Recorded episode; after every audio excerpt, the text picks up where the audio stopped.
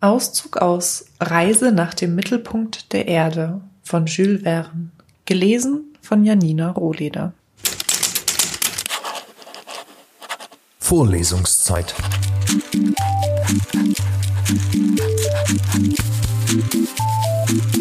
Der Geschichten-Podcast für jede Gelegenheit.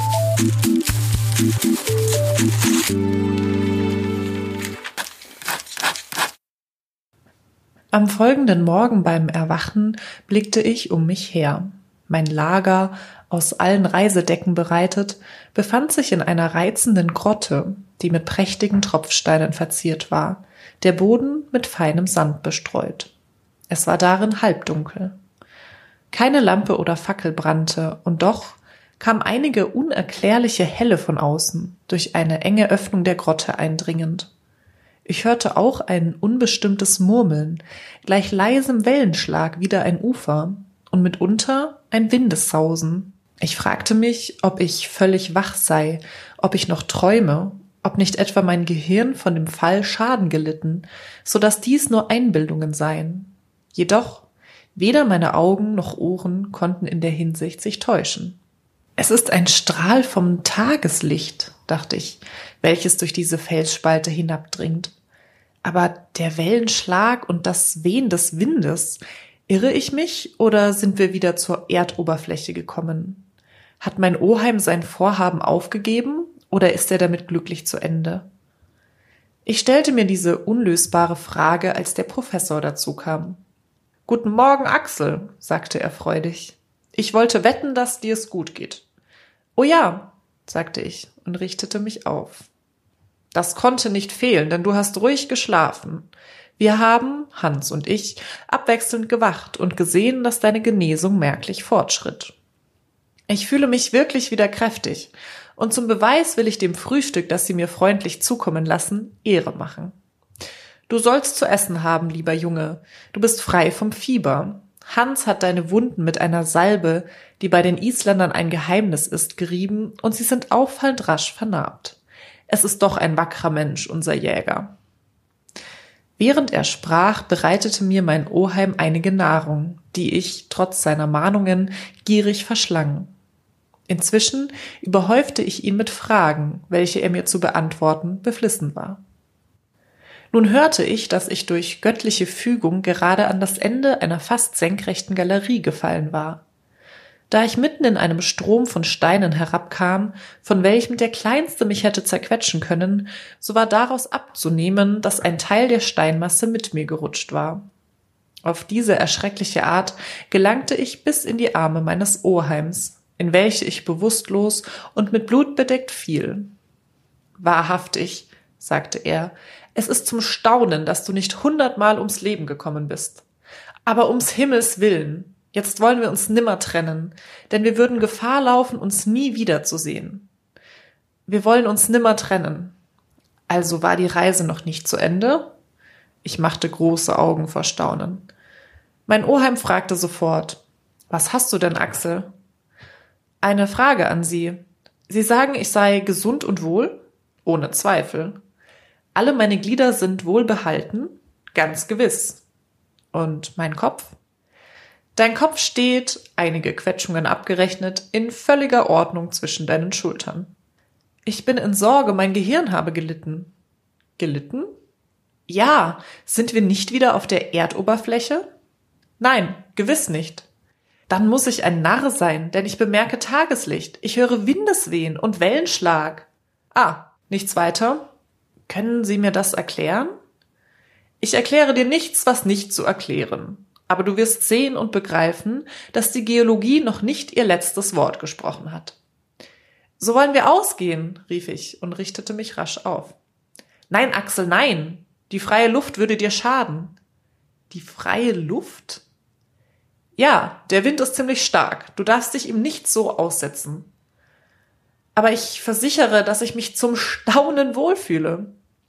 Ein wenig Geduld, lieber Junge. Ein Rückfall würde uns hemmen und es ist keine Zeit zu verlieren, denn die Überfahrt kann lang dauern. Die Überfahrt? Ja, ruhe dich heute noch aus und wir können morgen zu Schiffe gehen. Zu Schiff? Dies Wort brachte mich außer mir. Wie? Zu Schiffe gehen? Hatten wir denn einen Fluss, See, ein Meer zur Verfügung? Lag ein Fahrzeug in einem Hafen vor Anker?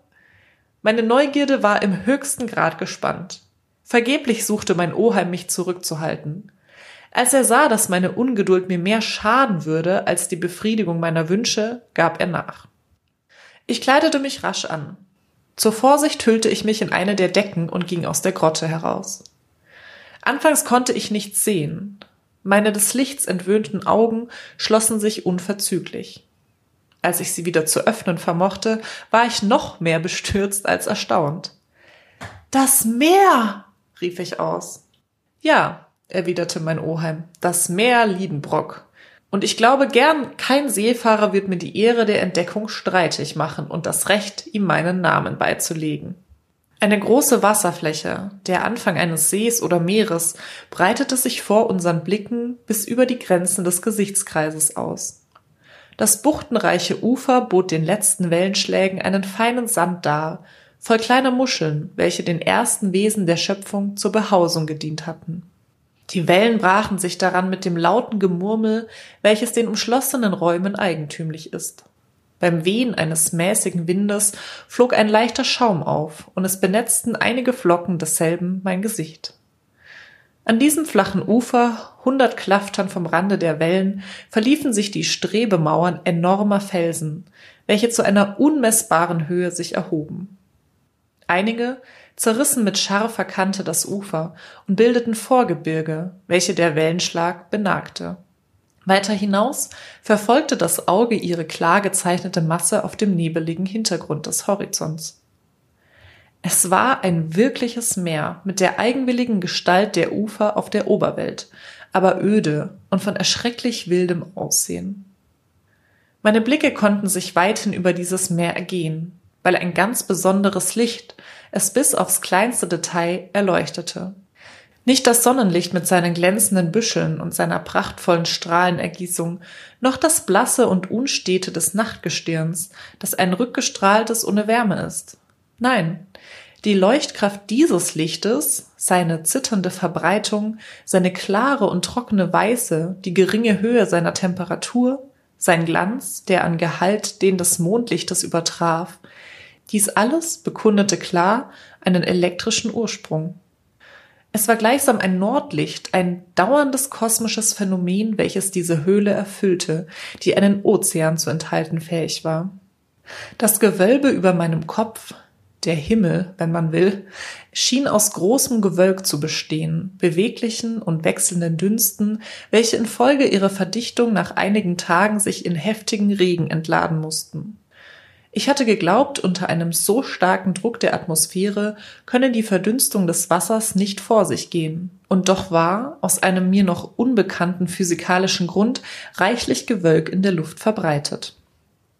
Damals aber war es schönes Wetter. Die elektrischen Streifen erzeugten auf den sehr hohen Wolken staunenswerte Lichtspiele, Lebhafte Schatten fielen auf ihre unteren Schichten, und oft drang zwischen zwei getrennten Schichten ein Strahl mit merkwürdiger Stärke bis zu uns. Aber im Ganzen war es nicht Sonnenlicht, denn es fehlte ihm an Wärme. Seine Wirkung war traurig, ganz besonders melancholisch. Anstatt eines Firmaments mit seinem Sternenglanz fühlte ich über diesen Wolken ein granitenes Gewölbe, das mit seiner ganzen Wucht auf mir lastete, und so unermesslich dieser Raum war, hätte er doch für den bescheidensten Trabanten nicht zum Spaziergang hingereicht. Wir waren in einer enormen Höhle, in Wirklichkeit doch im Gefängnis.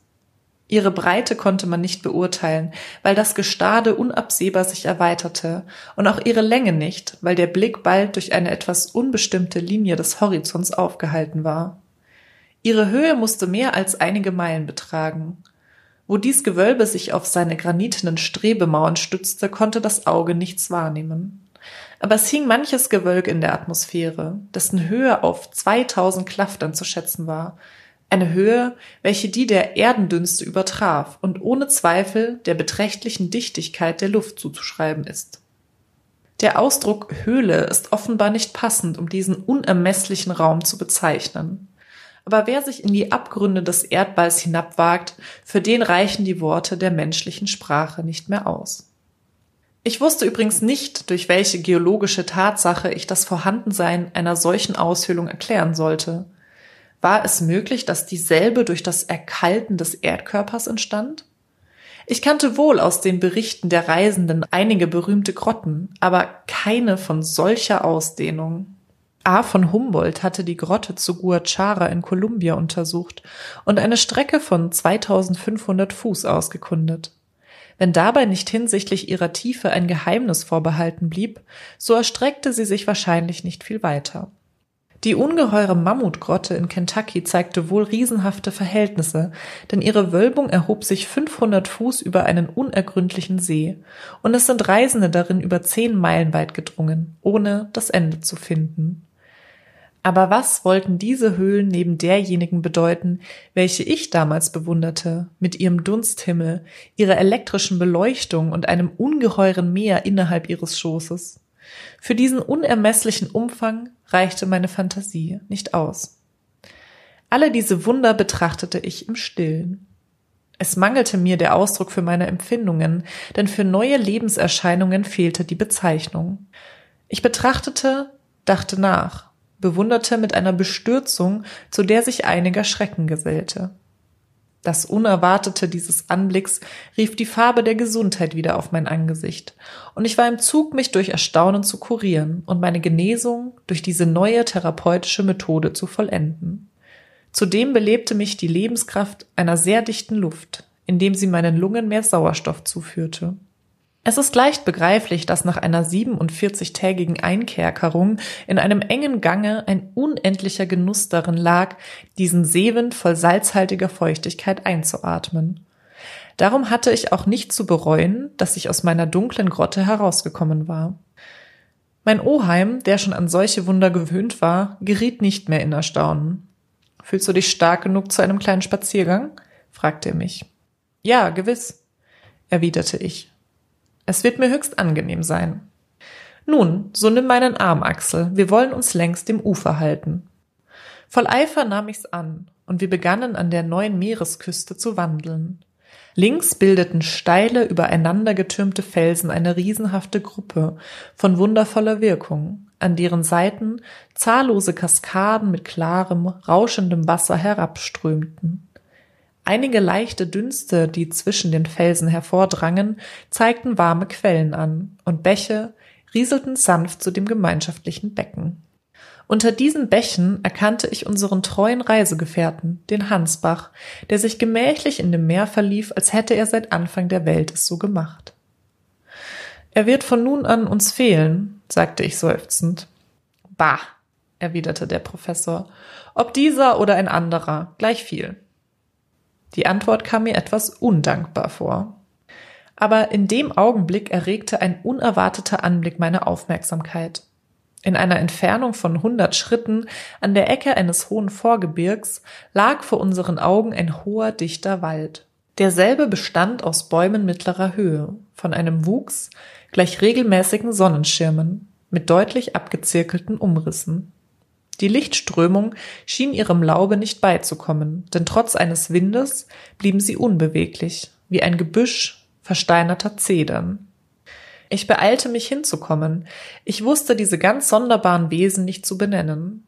Gehörten sie nicht zu den bereits bekannten zweimal hunderttausend Pflanzengattungen und musste man ihnen in der Flora der Sumpfgewächse eine besondere Stelle anweisen? Nein. Als wir nahe kamen, war meine Überraschung so groß als mein Erstaunen. In der Tat hatten wir Produkte der Erde vor uns, aber von riesenhaftem Maßstab. Mein Oheim wusste sie sogleich richtig zu benennen. Nur ein Wald von Champignons, sagte er. Und er täuschte sich nicht. Nun mache man sich einen Begriff, welche Entwicklung diese teuren Pflanzen in warmer, feuchter Umgebung erreichen können. Ich wusste, dass nach Bouillard das Lycobodon giganteum acht bis neun Fuß Umfang erreichen kann. Hier aber waren weiße Champignons 30 bis 40 Fuß hoch mit einer Kappe von entsprechendem Durchmesser. Sie standen da zu Tausenden. Kein Lichtstrahl drang durch ihren dichten Schatten und es herrschte völliges Dunkel unter diesen Domen, die gleich runden Dächern einer afrikanischen Stadt nebeneinander gereiht waren doch wünschte ich weiter vorzudringen. Todeskälte drang aus diesen fleischigen Wölbungen herab. Eine halbe Stunde lang schweiften wir in diesem feuchten Dunkel umher, so dass wir mit wahrem Wohlbehagen uns wieder am Meeresufer einfanden. Aber die Vegetation dieser unterirdischen Landschaft beschränkte sich nicht auf diese Champignons. Weiter hinaus sah man gruppenweise eine Menge anderer Bäume mit farblosem Laub. Sie waren leicht zu erkennen. Es waren niedere Gesträuche der Erdoberfläche in außerordentlichen Dimensionen. Hundert Fuß hohe Lykopodien, riesenhafte Sigilarien, Farrenkräuter, so hoch wie breitastige Tannenbäume, Lepidodendrehen mit runden, gabelförmigen Stämmen, die in lange Blätter endigten und mit rauen Haaren besetzt waren. Zum Staunen prachtvoll, rief mein Oheim. Da ist ja die ganze Flora der zweiten Epoche der Welt, der Übergangsepoche. Da sehen wir unsere niedrigen Gartengewächse in den ersten Jahrhunderten als Bäume, Schau doch, Axel, bewundere. Eine festliche Freude für einen Botaniker.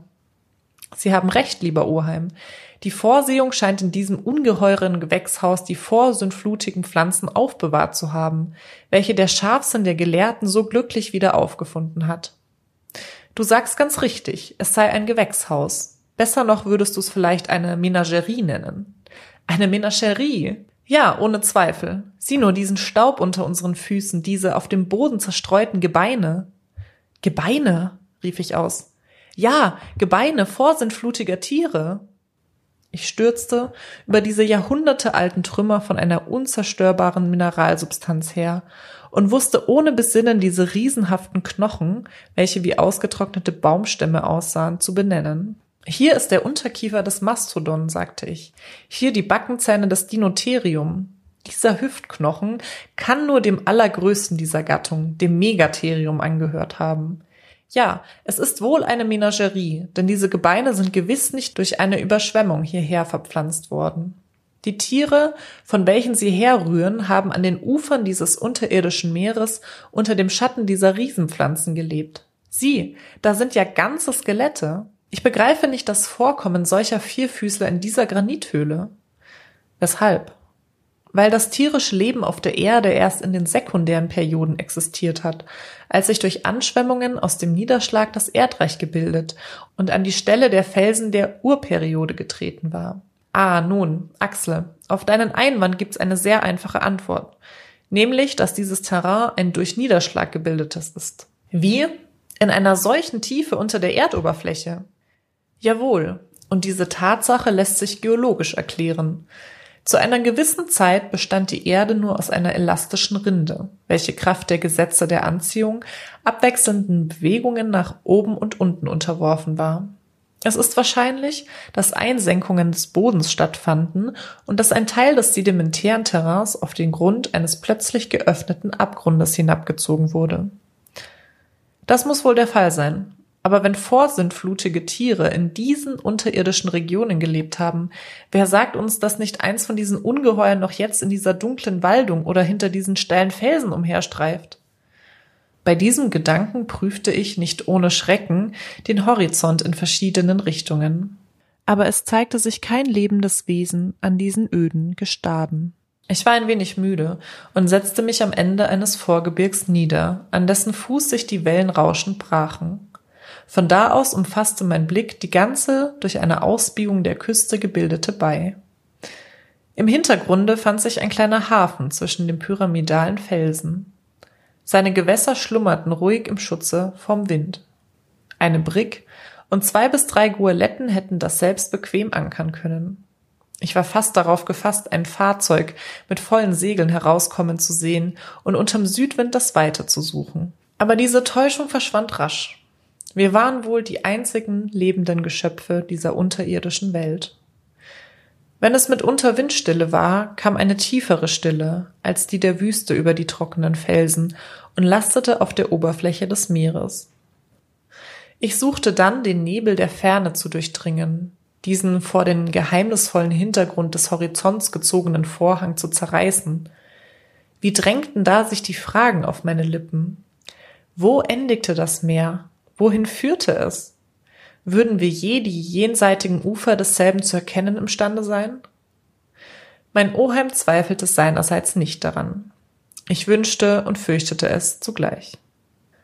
Nachdem wir eine Stunde in Betrachtung dieses merkwürdigen Anblicks hingebracht, gingen wir zu der sandigen Uferstelle zurück, um wieder in die Grotte zu gelangen.